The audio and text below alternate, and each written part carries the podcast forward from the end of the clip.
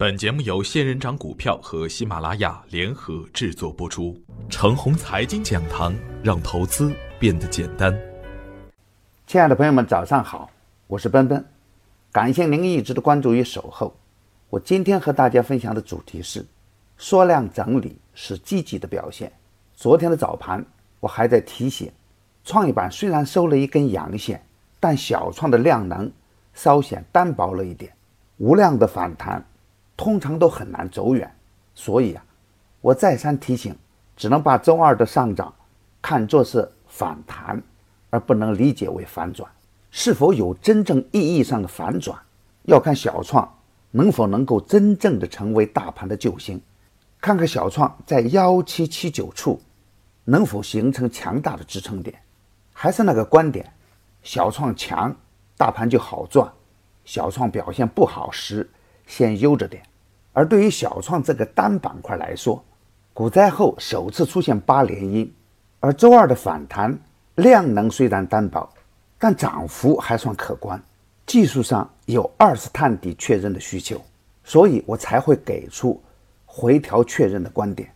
如果能在幺七七九点附近再次确认有强大的支撑，节前的红包行情还是有戏的，否则。红包的到来时间可能要往后顺延一段时间。如果调整较为充分，下一个强势的反弹或在最近两三个交易日内出现，沪指也重回缩量震荡盘整，人气低迷，看上去信心的恢复需要时间。主力昨日的拉升是没有量的，可以看成是主力在试盘，但缩量的震荡可看成是底部信号积极的表现。如果主板再次见到一千三百亿以下的成交量，或创业板是四百亿以下的成交量，都可以看成是底部形成的时间节点。地方两会期间，国企混改、军工混改、一带一路沿线区域的国企一直受到资金的青睐，逢低可以关注起来。从涨停板和跌停板来看，涨停板中除了次新股以外，底部刚启动的个股。回调后又跑了出来，而且不断有两连板和三连板的出现，这是积极的形态，说明已经有底部主力布局的票率先跑了出来，这样的赚钱效应也能激活大盘。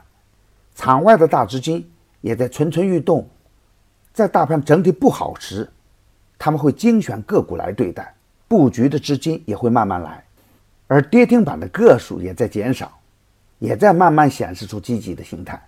我的观点是，如果下跌，那么跌幅也会慢慢收窄；如果大盘走稳，便会有疯狂的资金进来。没放大量之前，仍然要控制仓位，耐心等待大机会的到来。今天操作的要点是：盯住创业板来看大盘的人气，跟进个股时，一要看位置是否在底部，二要看个股量能的表现。如果在底部出现放量的拉升，回调后就是布局的最佳时间节点。大盘没有走稳之前啊，一定要坚持的持股差价，这个时候的震荡才好赚差价的钱。此时的心态非常关键，不追涨不杀跌，小创放量就加油干。买牛产成长秘籍的课程，有一个月的免费群服务赠送。那里有一线的操盘手实时在线答疑，还有精选的股票池提供参考。别忘记加小组的 QQ 三三八九六四五六六七，他会邀请您加入我的专业服务群的。亲爱的朋友们，您的点赞、转发与打赏，都是我每天努力的动力源泉。也愿我的努力能为您提供可靠的信息资源。